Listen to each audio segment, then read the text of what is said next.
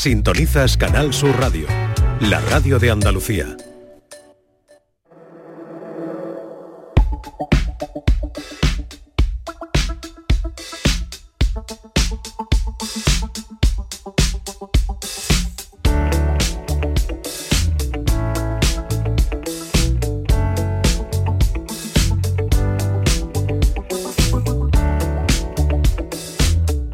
De Canal Sur Radio con Mariló Maldonado.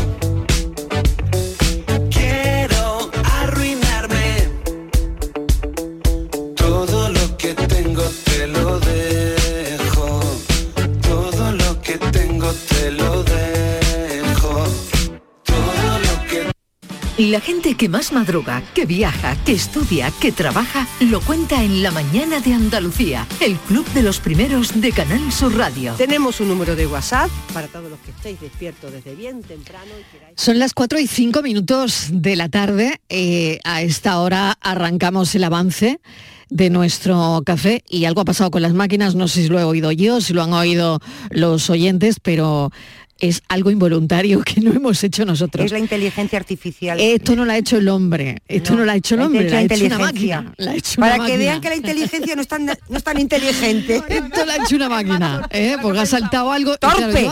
claro, yo veces- como es una máquina, veces- se lo vamos a decir. Máquina torpe. Claro, a veces pasa una cosa. Claro, pero a veces pasa una cosa que es que eh, oigo yo una cosa que no están oyendo los oyentes, ¿no?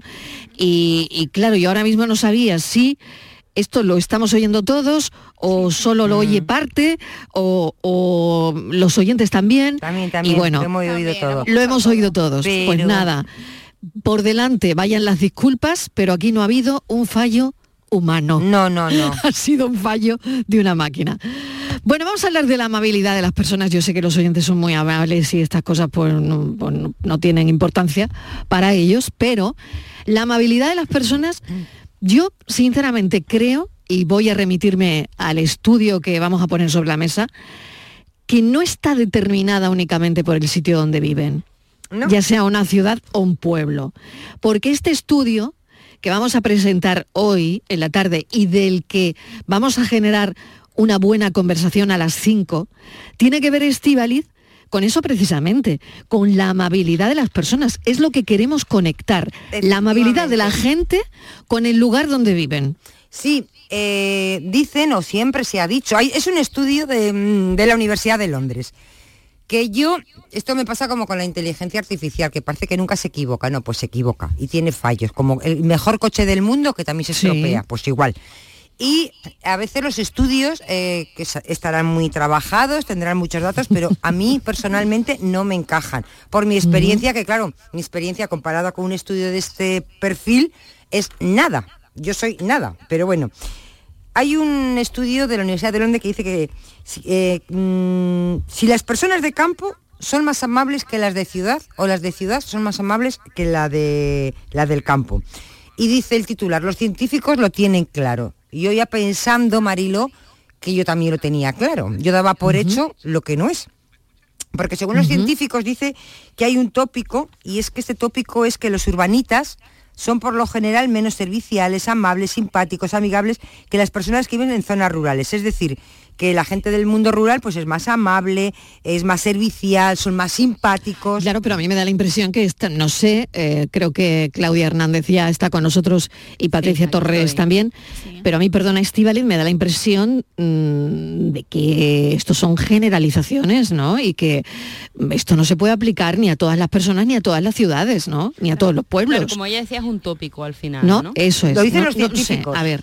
¿eh? Yo no. Venga. Lo dicen ellos que. Y entonces ellos han llegado a la conclusión, Marilo, que han tirado por tierra todos los estereotipos que teníamos, porque yo personalmente, y ellos también, porque cuando dicen que han tirado por tierra los estereotipos quiere decir que la mayoría de las personas pensamos que las personas de campo son más amables, más cercanas, más serviciales. Yo por lo menos mi experiencia con la gente cuando he estado en una zona rural son encantadores. O sea, alguna vez encuentras a alguna persona más arisca, pero en la ciudad porque tenemos más estrés, porque nunca tenemos tiempo, porque vamos a lo nuestro, porque ya Marilo mm, oímos tantas cosas que no nos fiamos de nadie.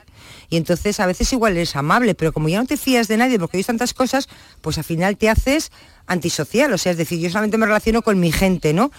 Y bueno, pues los científicos dicen que no, que son mucho más amables, Marilo, la gente de, ciudad. Por eso queremos saber si los oyentes están de acuerdo, ¿no? ¿Y qué argumento ha dado? eh, los investigadores o los que han hecho el estudio, porque no sé, no, sé si tienen argumentos de peso como para decidir con esa rotundidad. ¿Eh? Para, pues para elevarlo a estudio incluso, ¿no? Claro. Pues mira, han hecho un sondeo y entonces han comprobado que cuando tú tienes una, eh, digamos, una vida más confortable, eh, tienes, bueno, pues mm, más servicios, tienes más opciones, que es lo que sí que te da la, la ciudad, eso te hace abrirte, ser más generoso, ser más amable, eh, porque quizá una ciudad te hace más, em, lo que dicen ellos, ¿no? Más impersonal. En el mundo rural la gente eh, es más cercana, todo es como más familiar, ¿no? Entonces, en el mundo rural el estrés, bueno, el tipo de vida que tenemos, ¿no? Pues dice que todo eso hace que la gente eh, sea más, más amable. Yo, Marilo, ya te he dicho al principio que yo no estoy muy, muy de acuerdo con, esta, con esta gente. ¿no? Decían, por ejemplo, ellos, ¿qué, hicieron? Pues reenviaron una carta perdida y dice, por ejemplo, que la gente de la ciudad que la, que la devolvían, que, que devolvían un objeto que se había caído, que se paraban para ayudar a alguien a cruzar la calle. Todos esos ejemplos son los que ponen ellos Esos son más de la gente de la... Eso es más civismo que amabilidad. Sí, yo lo veo igual que, ¿no? tú, Mariló. ¿Verdad? O sea, ayudar a alguien a cruzar. Yo creo que eso es más de todos, ¿no? Amable y cívica, pero importante, o sea, quiero decir, fundamental, ¿no? No, solamente en ciudad. Yo me ¿eh? refería a esa amabilidad de, no sé, más, pues, más de andar por pues casa, ¿no? Más simpatía, más cercanía. Sí, dice ellos, él dice, ¿no?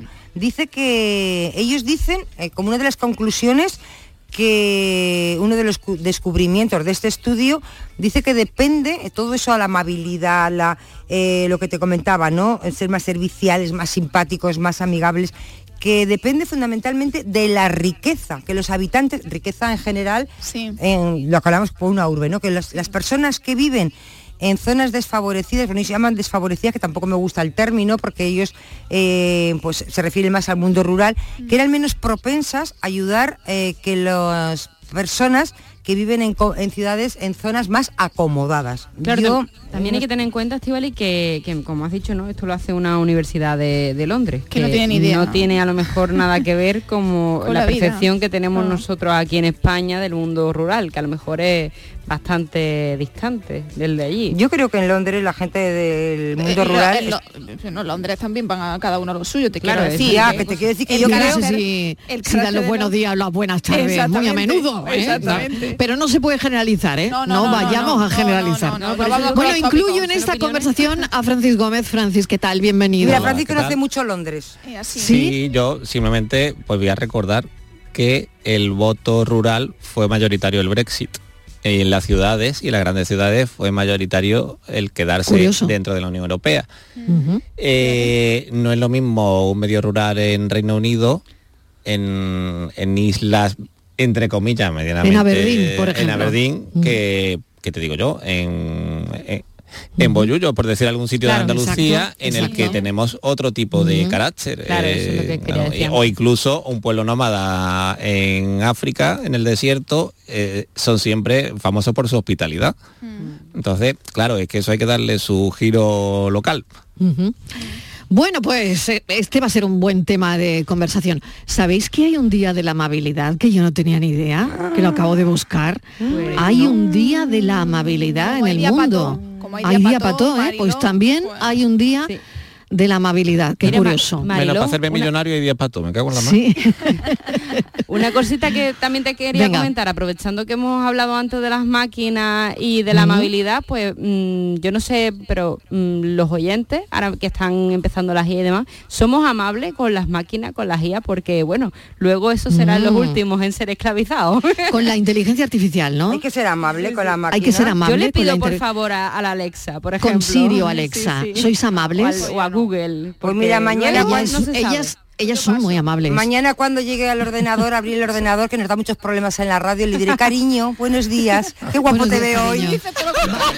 Me esa pregunta, Claudia. Francis, le damos al botón a ver si se enciende.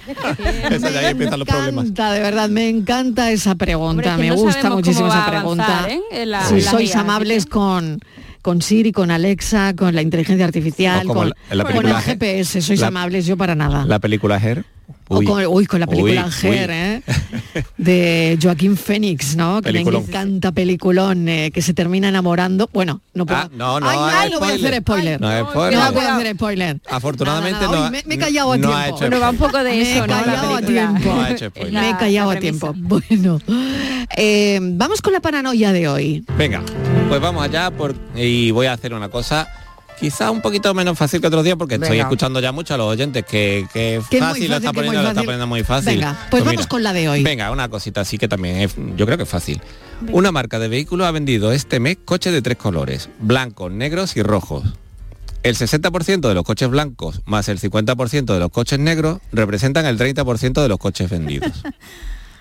el 20% de los coches blancos junto al 60% de los coches negros y el 60% Esto es la selectividad, Francis, que es el examen de matemáticas de la selectividad ayer. ¿Y qué? Pero es, una paranoia o no es una paranoia? Es una paranoia, pero, pero vamos a acabarlo, por favor. Venga, déjame que Vamos a empezar, empieza desde arriba. Empieza desde arriba. Blanco, rojo es verdad, lo habéis pillado, exactamente. Era, eh, queríamos contarle a los oyentes cuál ha sido, cuál ha sido la pregunta, una de las opciones ah, de... matemáticas 2 de la selectividad. Em, bueno, pero venga, vamos, este, a, este, acabarla. Este papel que tengo en la mano dice prueba, de, prueba de evaluación de, bachillerato para acceso a la universidad y pruebas de admisión en Andalucía, Ceuta, Melilla y centros en Marruecos. Matemáticas 2, curso 2022-2023, bloque B. Venga, ahí va eso. Ejercicio 5. Venga. Una marca de vehículos ha vendido este mes coches de tres colores, blancos, negros y rojos. El 60% de los coches blancos más el 50% de los coches negros representan el 30% del total de coches vendidos. El, 20% de los coches blancos junto con el 60% de coches negros y el 60% de coches rojos representan la mitad de los coches vendidos. En total se han vendido 100 coches negros más que blancos, así que hay que averiguar cuántos coches se han vendido de cada color. Me perdí a la mitad. ¿Cuántas? ¿Cuántas horas tenía el alumno? ¿Cuántas horas tenía? Madre mía, esto, está, esto está en redes, las redes están ardiendo, ya lo saben los oyentes, pero más que ardiendo, porque bueno, hay memes de todo tipo y de todas las características del mundo mundial de estudiantes a los que les explota la cabeza, en fin, este tipo de este tipo de historias, desmayos, en fin. no tiene que ver con la realidad, no tiene que ver con la realidad, pero que esto se ha llevado a redes de esta manera. Incluso se está hablando de impugnación en redes. Ojo, todo esto en redes. En, y comentarios de que se masivamente, la para la NASA. Claro, masivamente en Twitter, ¿no?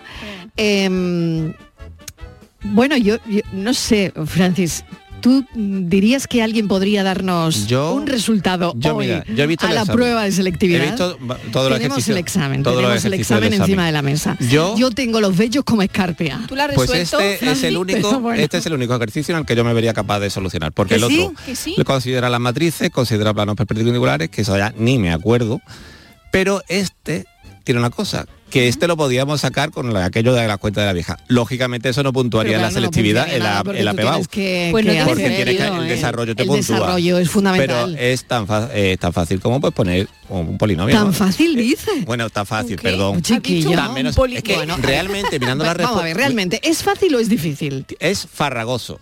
No es, es farragoso pero no difícil. No, porque básicamente para mí, eh, ojo, ojo, perdón. Un momento, yo eh, voy a abrir el teléfono también. si eh, alguien lo sabe y, alguien quiere opinar de 670 94 30 15, ahora o nunca.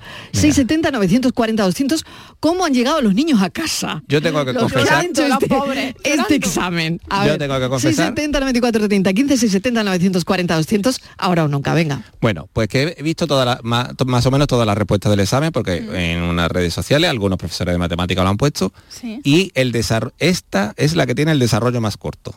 Sí. Ah, de, la respuesta. Sí, ah. porque hay respuestas que ocupan cara y media de folio, incluso dos caras de folio. Este ocupa poco más de media cara de un folio. O sea que se resolvía con muy poco. Con relativamente poco, claro. La pregunta farragosa. Claro, aquí el problema es como, como aquí lo que te vuelve loco es el, el, Claro, tú imagínate la situación los chiquillos nerviosos, muy nerviosos. Eso yo, yo eso ¿Qué examen voy a tener? ¿Qué tal? Que, y, la, en la pregunta, sinceramente, yo creo que tienes que perder bastante, ¿no? Claro, es que tienes que este traducirla, hay que traducirla. Claro, es fundamental, ¿no? Claro, pues bueno, pues simplemente, o no, o no simplemente, es caer en la cuenta de que vamos a eliminar lo superfluo, como muchas veces hemos he dicho en esta sección cuando había así cosas más complicadas o más liosas. Vamos a quitar que son Mm, coches que son un concesionario y que son ventas. O sea, eso de entrada ya no nos sirve. Ya no nos sirve, nos sirve pues que hay una cosa X que se ha vendido 50% mm, más que de cosas Y y que otra cosa Z se ha vendido un 30% menos que tal. Sabemos que una cosa que se llama Y ha vendido 100 más que X y con eso más o menos incluso ya, digo. ya empieza ahí ese es el primer polinomio claro digamos, claro claro ahí ya eh, es que claro hay que echarle un poquito quizá hay que echarle, hay que echarle valor. hay que echarle un, poquito, un poquito e de, no malicia sino un poquito de, de pericia no de pericia. claro Ahí, ahí. Este se parece mucho a estas cosas de las mentiras o de cuánto tenemos de una cosa o de otra. Bueno, chicas, ¿vosotros lo habéis intentado? O, a ver, ¿cómo ha ido la cosa? Ni intentado todo. Que somos de letras puras. Yo directamente... De letras puras. Directamente he desconectado a los, a los 3, 5 segundos. Para no entrar, para no entrar en el desarrollo, se han vendido 500 coches blancos, 600 coches negros y 900 coches rojos. Vale. Y esa es la respuesta. Esa, es la respuesta final. ¿Y ahora qué, hacen los oyentes? la respuesta final? Bueno, no lo íbamos a poner a resolver el tema de selectividad, tenemos otra paranoia. Ah, pues ah. no me digas. Juro, que yo pensaba que sí. ¿eh? Yo no tenía ni idea que además que esto había sido un examen de, selectividad, pero sí, sí, porque como no tengo niños, pues la verdad que se me ha, que estamos todos muy pendientes, estamos todos muy pendientes. Pero sí, había leído que había sido complicado. en un estado de nervios esto te vuelve loco. en un estado de nervios es complicado, ¿no? Es complicado. Bueno, tenía otra opción para elegir, ¿no? Sí. Bueno, eh, pues nada. Ahora vamos con la de verdad. Venga, vamos con la de verdad. Esta era la, que ha caído esta mañana en la selectividad, en la EBAO, en la PEBAO de, de los jóvenes. Venga, em, ya está acabando, ¿no? Yo creo que la tarde libre ya, ya los niños no tienen más exámenes, ¿no? mañana mañana, mañana, mañana, último día. Mañana economía, Ah, yo creía que acababa esta tarde. Venga, pues mañana último día. Bueno, pues ahora sí que vamos con. Ah, es verdad, si faltaba la música, no nos hemos dado cuenta de eso. Claro. Estamos, abobadas, atontadas. Facilito, ¿eh? muy facilito. La de hoy dice así: tamaño como un pepino y tiene barbas como un capuchino. Esto tampoco iba a caer la selectividad. No, es un capuchino café. ¿eh? ¿Te imaginas? ¿Te imaginas? Tampoco es un, pepino como aquel motorista que iba con un pepino. Hubiese abierto el examen y, la paranoia de Francis. Qué bueno. Venga, lo repito. Bueno, a ver. Tamaño como un pepino y tiene barbas como un capuchino. Tamaño como un pepino. es muy buena. Y tiene barbas como un capuchino. Tamaño como un pepino. Un pepino. Como un pepino. Tiene barbas como un capuchino. Y es vegetal y se come. Vegetal ¿Cómo come? Eh, no se come, o, o, o, esa, esa, esa broma. No, todo, esa es la pista. A ver, ah. eh, es una es algo que se come y sí, pero que tiene ah, tiene no es. tamaño guapino y tiene barbas como un capuchino. Sí lo saben, 670 94 30 15, 670 940 200. Para resolver el tema de selectividad no ha llamado nadie. Ay, Dios mío, Ay, que, madre que está saturado, está saturada la criatura. Venga, un beso. Venga, oye, que, esta, que, esto que la de, de, de hoy lo habéis metido alguna vez en el microondas con una bolsita de papel. Anda. ¿Con qué? Pues, con una bolsita, con una bolsita lo ay, Yo que iba a decir, yo que iba a decir la escoba. Ay, ay. Frío, frío, frío, una frío. Bolsita. Venga, vamos.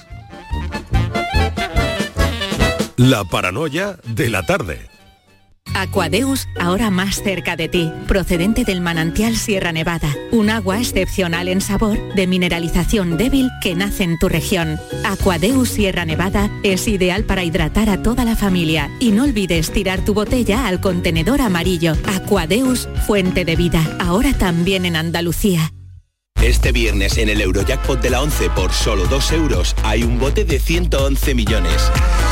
Y tan tatara millonario porque con el Eurojackpot, el mega sorteo europeo de la 11, no solo te haces millonario tú, también tus hijos y los hijos de tus hijos y los hijos de los hijos de tus hijos. Compra ya tu Eurojackpot de la 11, que son 111 millones.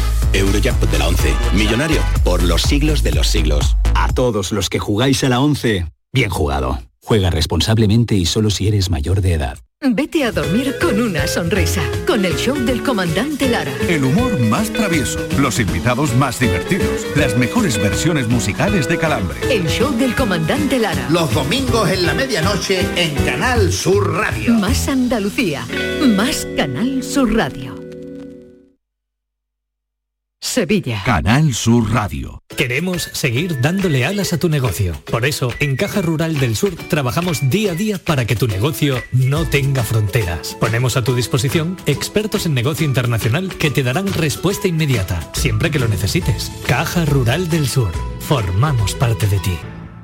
Los guerrilleros, tapicería y colchonería en Utrera, a precios de fábrica. Cheslong de 3 metros con asientos extraíbles, cabezales reclinables, canapé, dos puff, cojines decorativos de regalo y telas antimanchas a elegir. Antes 899 euros y ahora solo 499 euros. Sí, sí, has escuchado bien, 499 euros. Y por un euro más televisor LED de 32 pulgadas de regalo. Estamos en Utrera, carretera Carmona número 15 en Utrera, Sevilla. Entregas en 48 horas. Una plaza, mil emociones, icónica Sevilla Fest. Auténticos iconos de la música como Laura Pausini, Kraftwerk, Los Chichos, Bizarrap, LP, Scorpions, Ennio Morricone, Nile Rogers Sanchic o Alejandro Fernández te esperan en la Plaza de España de Sevilla. Del 15 de junio al 22 de julio tienes la oportunidad de sentir mil músicas en un lugar único. Más información y entradas en icónicafest.com. Los frigoríficos del ahorro, los frigoríficos Nevir, selección de frío o congelador, motor inverter para bajo consumo, enfriamiento rápido, silenciosos. Sí, sí, frigoríficos Nevir, en blanco o inox, puertas reversibles. Ya lo hemos dicho, somos los frigoríficos del ahorro. Nevir, en las mejores tiendas. La tarde de Canal Sur Radio con Mariló Maldonado. 4 y 25 minutos de la tarde estamos en la semana del Grupo Social 11 en Andalucía. Hay muchísimas actividades, pero hay una muy especial en la que nos queremos detener, una pasarela inclusiva que ha puesto en marcha el nuevo director de la 11 en elegido, Alfonso Rodríguez. Y es que, claro, tiene motivos porque él se presentó a, representó a España en 2018 en el certamen Mister Star Universo que ganó convirtiéndose en la primera persona con discapacidad visual en ganar un certamen internacional de moda. Así que todo esto, toda esa experiencia vivida que queremos que nos cuente, la traslada ahora a esa pasarela inclusiva. Alfonso Rodríguez, bienvenido, gracias por acompañarnos. Muy buenas tardes, Mariló. Muchas gracias a vosotros y encantado de estar aquí en Canal Sur Radio. Oye, cuéntanos cómo fue esa experiencia y, como te digo, la manera de, de trasladarla ahora a personas que por un día, por una tarde, se van a sentir únicos, únicas en esa pasarela inclusiva. La verdad que ha sido una experiencia inolvidable, una experiencia súper emotiva, porque lo vivido detrás del backstage y, a pie de pasarela fue, fue increíble. Para mí ha sido un orgullo eh, fusionar la moda y la discapacidad, porque como bien has dicho, eh, me presenté a un certamen de belleza eh, primero a nivel nacional, a Mister Internacional España, en 2017 y representé a España en 2018 eh, ganando el certamen de Mister Universo, siendo la primera persona con discapacidad en ganar un certamen de estas características. Y para mí fue la verdad que muy emotivo el poder unir mi pasión con la reivindicación de la discapacidad, porque mm, yo cuando me presento a estos certámenes fue un poco por visibilizar, por dar eh, esa, esa visión de, del mundo de otra manera, eh, ver que no, que no hay barreras, que al final las barreras no las ponemos nosotros, que los complejos muchas veces nos los creamos por entre comillas, culpa de la sociedad, que, que muchas veces mm, son los mismos que nos ponen y que nos crean ese tipo de complejos. Y la verdad que desde el Grupo Social 11 han apostado por, mm, por, hacer esta pasarela a, ciegas e inclusiva con diferentes... Alfonso, tengo, tengo problemas con, la comunicación. Alfonso, Alfonso, ¿me oyes? Me Sí, tengo, escucho perfectamente. Muévete un poquito porque tengo problemas hoy con, las comunicaciones y, te oigo eh, ahora un poco mejor, pero tenemos cierto, cierto problema. ¿Me escuchas mejor? Ahora algo mejor. Bueno, estabas, estabas contando. Sí, sí, sí, sí, ahora mejor. Eh, estabas contándome, mm, bueno, lo que ha significado para ti. Yo quiero preguntarte también ese desafío, ¿no? Desafiar estereotipos de belleza. Representar a las personas con discapacidad visual. ¿Te sientes en ese desafío? Pues siento responsabilidad ante todo pero a la vez orgullo por poder representar a, las personas con discapacidad en general y sobre todo a las personas con, esta discapacidad visual eh, dentro de España y, sobre todo en el caso del certamen internacional, pues, pues fuera de España. ¿Quién te apoyó? Pues la verdad que tuve muchísimo apoyo cuando decido presentarme a estos certámenes porque mi idea era visibilizar la discapacidad ver que cualquier persona puede conseguir lo que se proponga y, decidí un día transformar eh, esos complejos que me han acompañado durante mi vida en oportunidades. Tuve el apoyo principalmente de mi familia, que me empujó, se sorprendió al principio cuando, decidí presentarme a este tipo de, de concursos pero tuve tuve un gran apoyo por parte de, la ONCE, el Grupo Social 11 también tuve tuve gran apoyo y por supuesto pues un montón de, patrocinadores, eh, todo mi pueblo, que yo soy soy extremeño, de pueblo que se llama Sierra de Fuente, al lado de Cáceres, y la verdad que, muchísima gente por las redes sociales con discapacidad mm, se sintieron identificados porque hay gente que le hubiera gustado o que le gustaría eh, adentrarse en el mundo de la moda, en el mundo del cine, en el mundo de, pues bueno, un, poco en este mundo un poco escénico y que, y que por circunstancias y por miedo, por, por complejo, no se han atrevido, pero como os digo siempre que al final detrás de los miedos eh, se esconden nuestros mayores sueños y nuestros mayores deseos. Alfonso Rodríguez nace con una discapacidad visual, a pesar de haber tenido varias intervenciones quirúrgicas, bueno, pues no, esa visión no, no pudo aumentar. Yo quería preguntarte qué es la belleza para ti. La belleza para mí principalmente, eh, aunque suene a, lo típico, la belleza está siempre en el interior y creo que que va desde el interior hacia el exterior, para mí, personalmente. ¿Qué consejo le darías a una persona con discapacidad visual que quiere participar en un certamen de belleza y, bueno, está ahí ahí, que no sabe si hacerlo? Pues un poco en, la situación que tú tenías y que me estás contando, ¿no? Pues lo primero que, que, le aconsejaría es que los límites no los ponemos al final nosotros, que más que barreras físicas suelen ser mentales por nosotros mismos.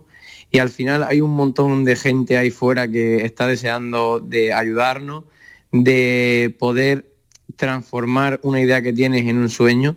Y porque hay muchísima gente que tiene esa capacidad de ayudarnos a cumplir eh, los sueños. Entonces para mí es animar a todas estas personas a que eh, consigan y luchen por su sueño, porque creo que al final merece la pena, aunque sea duro, y aunque haya alguna traba en el camino, eh, es importante que todas y cada una de las personas con o sin discapacidad luchen por su sueño. Utilizas mucho esa palabra, sueño, ¿no? Desde que ha empezado la entrevista, mm, te agarras a ella, ¿no? A esa palabra, sueño. Totalmente. No sé si sueño equivale a meta. Sí, para mí, para mí sí. Para mí un sueño equivale a una meta. Para mí lo vivido ayer eh, en la pasarela de moda inclusiva y a ciega fue un sueño, pero a la vez fue una meta, porque al final em, llego a un sitio que me ha, como es elegido, que me ha cogido con los brazos abiertos llevo tres meses como director de la ONCE aquí en Elegido y, para mí era una meta, pero a la vez era un sueño. De hecho, ayer eh, durante la pasarela hubo un momento que se me caían las lágrimas de, pensar que 30 personas, eh, modelos por un día, estén encima de esa pasarela cumpliendo también un sueño y sintiéndose pues muy protagonistas por un día. Oye, ¿llevaban un antifaz para desfilar en condiciones de igualdad a los que sean ciegos o tengan discapacidad? Sí, fue muy bonito porque las personas que no tenían discapacidad, que colaboraron con nosotros, eh, llevaban un antifaz e incluso iban guiadas por, por personas con discapacidad visual, por mm, gente como, como es mi caso, que tengo un resto visual de un 10%, pues acompañábamos a esas personas para que estuvieran en igualdad de, condiciones con nosotros y que se pusieran por un día en nuestros zapatos. De hecho, al acabar la pasarela que les pregunté cómo se sentían al haber desfilado con antifaz, me decían que la sensación al principio era un poco rara, pero que la satisfacción personal que habían sentido por, por ponerse en nuestros zapatos, por entendernos y por compartir una tarde tan mágica y tan bonita, fue, fue increíble y mereció mucho la pena. Me, comentan y me trasladan los propios modelos sin discapacidad. Qué bonito eso que estás contando, Alfonso. Qué bonito Fue lo que muy bonito el hecho de que también en, el, en la parte de atrás, de, en el backstage, eh, si, la gente lo hubiera visto, lo bonito que era eh, la ayuda de la gente sin discapacidad a la gente con discapacidad para encontrar, porque al final fueron varios cambios de ropa y fue todo tan sincronizado y esas personas sin discapacidad, esos modelos que se vestían rápido para echarnos una mano a la gente con discapacidad, fue mm, la verdad que muy bonito, muy emotivo. Y yo cuando acabó la pasarela, pues lo dicho, me, daban ganas de, de hecho lloré porque mm, me emocionó el, ver lo que veía y yo lo estaba disfrutando a la vez y, y, bueno, luego al final pues eso, ya estalló la emoción por eso, por haber vivido pues cosas tan bonitas, porque al final em, la sociedad está muy involucrada con nosotros, con las personas con discapacidad, con el Grupo Social 11 y con, y con todo el sector de la discapacidad te han ofrecido después de esos títulos de, certámenes conseguidos, te han ofrecido pasarelas, Alfonso. Sí, he trabajado, he trabajado en pasarela. ¿Cómo lo haces? A nivel ¿Cómo lo haces? ¿Cómo, desfilas? ¿Cómo desfilas? Os cuento, eh, os cuento. Mira, eh, normalmente yo mm, estudio la pasarela antes de, salir a escena. La suelo hacer sin focos, en primer lugar. Me familiarizo con la pasarela y yo normalmente llevo contabilizado los pasos que tengo que dar.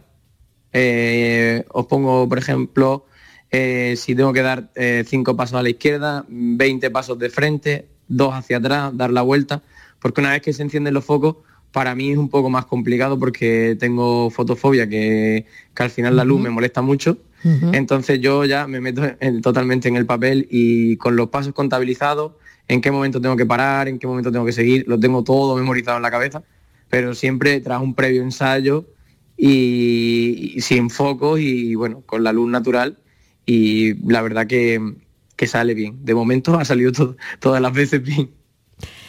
Seguro, seguro. Solo tenemos que oírte. Alfonso Rodríguez, muchas gracias. La iniciativa es maravillosa. El hecho de que los modelos sin discapacidad fuesen con los ojos tapados, con una venda negra, me parece muy significativo para estar en igualdad de condiciones de los otros modelos con discapacidad visual. Y ojalá todo esto se repita. Gracias, un saludo. Muchas, gracias a vosotros y por darnos siempre voz y visibilidad a las personas con discapacidad. Enhorabuena. Y el Grupo Social 11 seguimos transformando vida. Gracias. Enhorabuena, Alfonso Rodríguez. Un beso.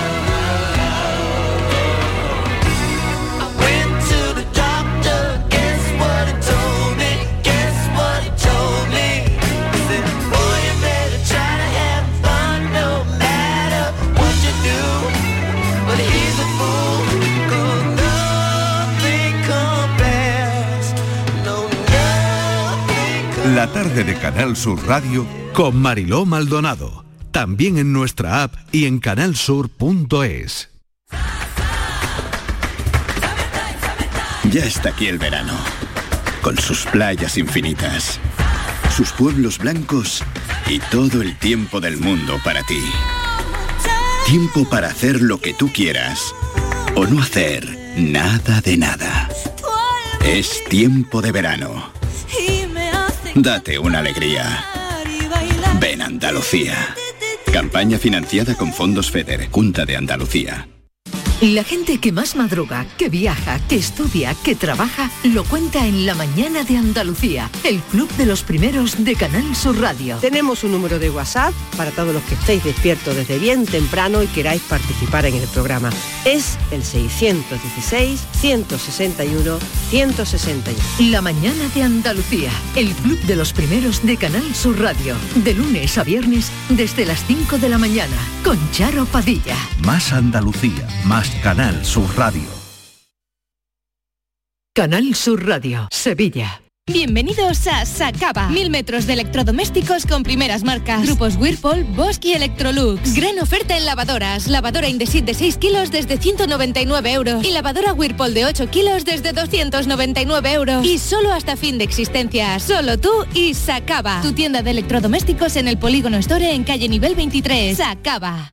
Ven a Zomarín y disfruta de nuestras nuevas atracciones. Descubre este año nuestro nuevo tobogán acuático Quetzal con 178 metros de refrescante experiencia de adrenalina. Deja volar la imaginación en nuestro mariposario con más de 400 mariposas de 20 especies diferentes e interactúa y aprende con delfines creando recuerdos eternos con Dolphin Emotions. Zoomarín, el mejor parque temático de Portugal a solo una hora de Huelva en guía Albufeira. Mil y una músicas CaixaBank en la Alhambra de Granada. En septiembre, la mejor música en el Teatro del Generalife. Elvis Costello, Ara Malikian, Luz Casal, Andrés Calamaro, 091, Pablo López, Sue y Rafael. Información y entradas en miliunamusicas.es.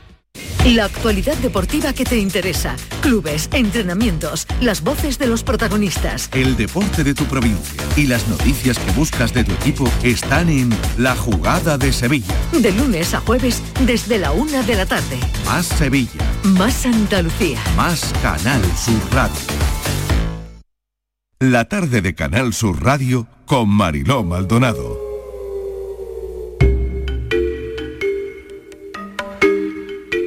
Momento para la tarde en tu búsqueda con Patricia Torres que vuelve. Eh, Patricia, bienvenida. Buscan a un nicaragüense desaparecido en el viso del Alcor.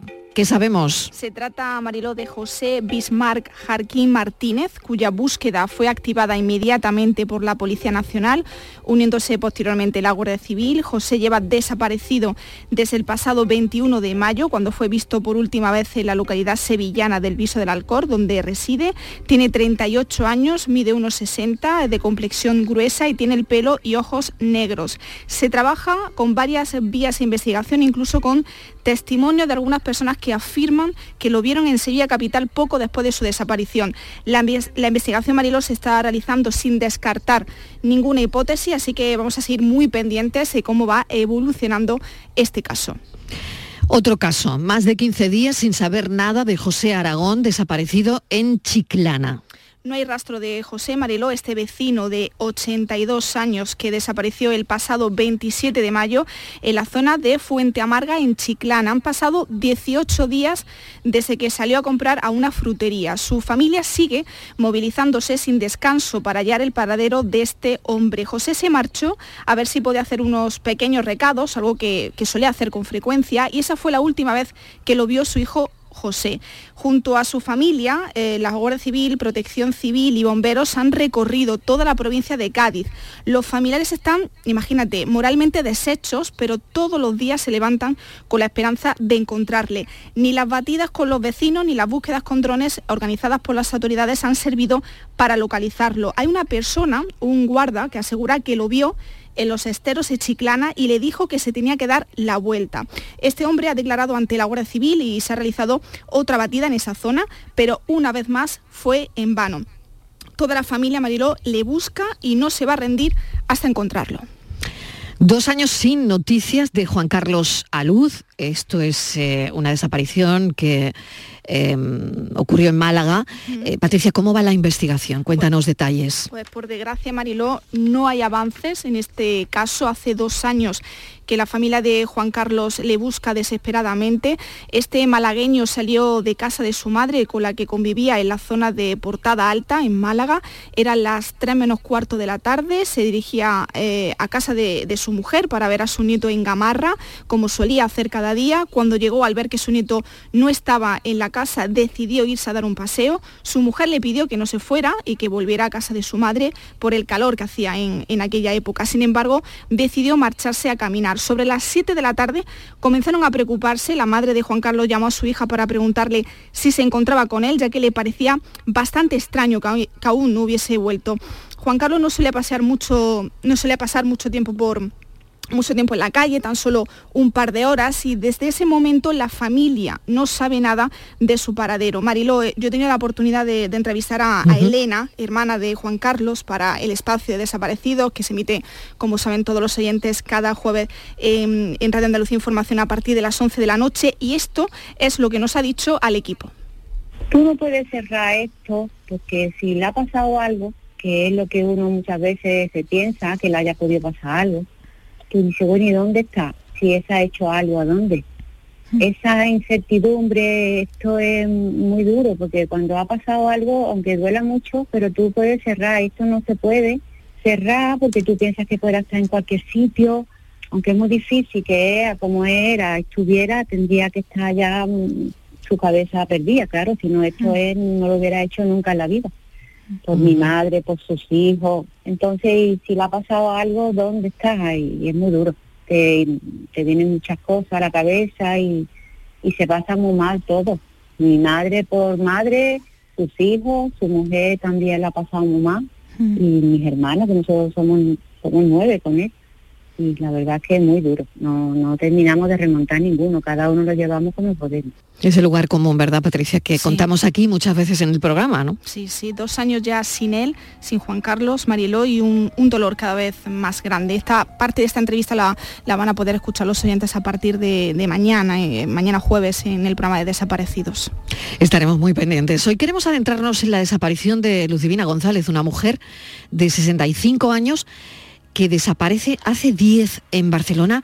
Nadie sabe nada. ¿Cómo va esta investigación? Pues el 13 de mayo del año 2013, Luz Divina salió de su casa con lo opuesto y desde entonces Mariló no hay pistas de su paradero. En el momento de su desaparición vestía pantalón y chaqueta negra con camiseta blanca estampada con flores naranjas, una desaparición calificada de alto riesgo porque había sido diagnosticada de trastorno delirante, tomaba medicación y desde ese día no la lleva encima. José María, hermano de Luz Divina, lleva 10 años buscando a su hermana, pero no hay nada más y no hay nada, ninguna pista, Mariló, que le lleve a ella. Vamos a hablar con él, José María. Bienvenido, gracias por acompañarnos a esta hora. Y mm, no sé, ¿qué, ¿qué, saben de la investigación que le han contado sobre la desaparición de su hermana? Bueno, primero, muchas gracias por vuestro interés. A ver, eh, de hace unos años para acá, la verdad que ya le contaba yo a Patricia cuando me llamó que no tengo yo mucha información, porque claro, yo actúo a nivel eh, de hermano, no como portavoz de la familia, uh -huh. y digamos que últimamente se ha relajado esto. Y información sobre el caso, la verdad no hay novedad ninguna. Lleva usted 10 años buscando a su hermana. ¿Ha cumplido? ¿Cuántos ha cumplido usted? 81 años. Yo, sí, yo tengo 81 actualmente. Por lo tanto, con 71. Y, y no pararé, no pararé de buscar. Ahora, más que nada, pues por los medios eh, actuales, como por ejemplo ahora la radio, la televisión si se ofrecen algo, y, y, por qué no, cuando hago viajes como está en el mes de abril, cuatro días con mi hija por Sevilla, pues también eh, hacemos, miramos. Este es un caso abierto, un caso que sigue abierto. ¿Qué cree usted, José María, que pudo ocurrir?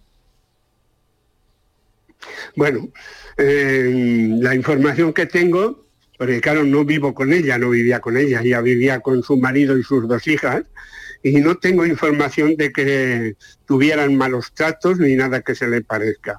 Y como ya se ha mencionado ahí, tiene un trastorno delirante que es el que hace que se vaya de casa porque ella se cree que incluso el cartero cuando deposita las cartas en los buzones, pues le va a hacer daño. Uh -huh. O sea que Ludi esto, tenía miedo, ella tenía sí, miedo. Sí, uh -huh. sí. Por un trastorno Eh, delirante.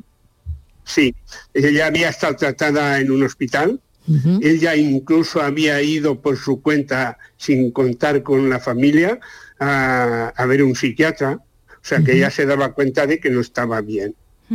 Y como se ha comentado ahí, sí que hubo indicios en un principio que, bueno, podían ser unos meses después de la desaparición.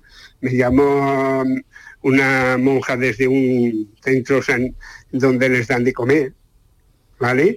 Y, nos confirmó a mi cuñado y a mí que sí que había estado allí, que había pedido, además de alimento, eh, empleo, y posteriormente salimos de allí, nos dimos un, una batida, digamos así, por la zona y en otro centro sanitario, eh, hablando con la señora que limpiaba la limpieza, nos confirmó de que media hora antes había estado con ella hablando.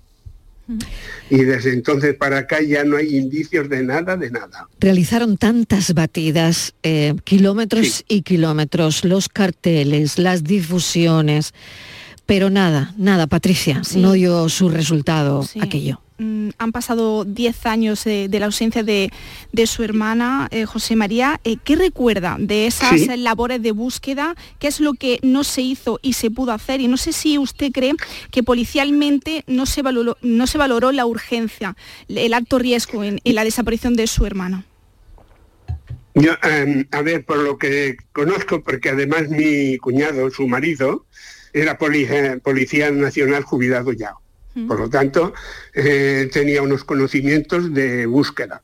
Y la información que nos han dado en comisaría, como también se ha dicho, es un caso abierto y mientras no haya eh, un, que den con ella o algo así, el caso estará abierto. Salvo lo, eh, no sé esto cómo estará, porque claro, a los 10 años también la familia puede solicitar la defunción. Y esto podría eh, variar la cosa, no lo sé. ¿Vale? Pero que mm, últimamente ya con la familia, no. A ver, las hijas, como, como es lógico, viven cada una en su casa, en diferentes poblaciones, sí, próximas a Barcelona, yo no las veo, yo con mi cuñado no puedo hablar de mi hermana porque se me echan llorar enseguida y no me da prácticamente explicaciones ninguna. Eh, José María, me imagino que ahora las batidas no son como las de antes, eh, se ha reducido considerablemente, pero ahora usted se está adaptando mucho a, las tecnologías y sigue difundiendo, compartiendo alerta de desaparecidos para que la gente no se olvide del caso de su hermano. Sí, eh, me parece que he comentado, bueno, te mandé algunos datos, te mandé fotos y, eh, formo parte de una asociación que es la primera asociación de, familiares de, desaparecidos aquí en, el Prat de Llobregat. ¿eh? Y por ahí ya tengo una ayuda, digamos. Eh, la tecnología lo que más uso es el Facebook y cada 11 de cada mes pongo su foto o incluso un vídeo que grabé para una periodista también lo suelo poner. Es decir, que usted no para. No, no para. imposible parar. No y una, cosa, una cosa más de la que prácticamente no se habla, o por lo menos yo no lo oigo, a lo mejor se habla, pero claro, todos los medios de comunicación no los oímos, que son muchos, ¿no? Pero que a mí no me sirve que un día que llegará no sé si llegaré yo, cuando se cumplan 20 años, la van a dar por fallecida legalmente las autoridades. Y yo digo que mientras no vea unos restos de mi hermana, para mí sigue viva. Fíjate, hay una frase, Mariló, De, de, José María en, una entrevista que realizó una compañera y decía, creo que las personas no están desaparecidas, están trasladadas de lugar. Eso es otra, porque, a ver, yo hago una comparación, ya no voy a, decir la frase aquella del pajar, porque eh, yo me he criado en, el campo, pero sí que pongo, puesto que estamos cerca de playa, que una moneda que se pierde en la playa se pierde. Pero una persona, ¿cómo se va a perder una persona? Yo no lo veo factible. Entonces, lo que sí creo que, aunque suene feo, somos pasotas por naturaleza y aunque veamos un mendigo en la calle, pues bueno, pues un mendigo que necesita limosna, por ejemplo, nadie le pregunta si tiene algún otro problema y en eso me incluyo yo. Y entonces mi lema, cuando pongo, como digo, cada once, es que la colaboración ciudadana es importante. Y tanto, y tan importante. Le agradecemos, igual que, José María. Igual que, vuestra labor también es muy importante que lo difundís. En la televisión, como hay imagen, también, y bueno, eh, también he estado en televisión. José María, le eh, agradecemos enormemente que, pero también, sí. que nos haya contado su caso. Seguiremos muy, muy pendientes eh, como lo hacemos con todos los desaparecidos, con el listado que llevamos de personas desaparecidas en, la tarde en tu búsqueda, le deseamos lo mejor. Nos ha impactado la fuerza que tiene usted con 81 años, ¿no? Y, lo que nos ha dicho, que seguirá buscando a su hermana, eh, pues denodadamente, ¿no? Gracias, mil gracias. Yo quiero animaros a que ese programa aunque se, bueno, hoy sabéis que no solo se escucha en Andalucía, que se puede escuchar en todo el mundo, ¿vale? Y quiero animaros que sigáis, que sigáis, que es una labor encomiable. Y gracias a vosotros. Gracias, gracias a usted por esta entrevista y le mandamos de aquí toda la fuerza del mundo y un abrazo enorme. Gracias, José María. Un abrazo, José María. Gracias. Bueno, adelantamos. Patricia, bueno, son casos que nos llegan al alma, ¿no? todos, todos, cada miércoles. Sí, adelantamos contenidos del programa Desaparecidos en Radio Andalucía Información. Jueves a las 11 de la noche. ya has comentado que hablaremos de uno de los casos que hemos tratado hoy en el programa. Sí, el caso de Juan Carlos eh, Aluz, pues vamos a tener también el placer de contar con la juez y escritora Graciela Moreno, una voz autorizada para que nos hable de Invisibles, esa novela que fue premiada por la Fundación QSD Global por contribuir a la conciencia social sobre las desapariciones. Y vamos a tener también el testimonio de Encarna, hija de Simón Rodríguez, que desapareció el 1 de febrero del año 2022 en el Cerro de Andévalo, en Huelva, Mariló. Gracias, Patricia Torres. Está dentro de un instante. Vamos a hablar ahora con Enrique Jesús Moreno, que hoy dedica el programa, pues me imagino, a cosas interesantes como, como siempre, enfermedades raras, creo. Adelante, Enrique Jesús, cuéntanos. una, enfermedad o un grupo de enfermedades que no es muy común, pero que hay... Eh, pues bueno, iniciativas humanas, solidarias, importantes en investigación, en aspectos eh, sociales, emocionales.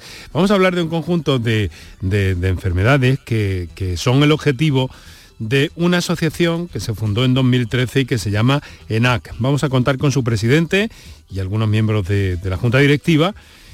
Y estamos hablando de un grupo de enfermedades raras, neurodegenerativas y relacionadas con la falta de hierro en el cerebro es un mundo tremendamente complicado, pero nos hemos aventurado, sobre todo, Mariló, por el componente humano que tienen asuntos de este tipo, con eh, profesionales, con investigadores, que además esta Asociación Nacional tiene una, representación y un empuje muy importante desde Andalucía. Y vamos a conocer todos los detalles, los porqués de la puesta en marcha, vamos a contar también con una joven afectada por esta enfermedad, eh, por una de, las variantes eh, más, más comunes.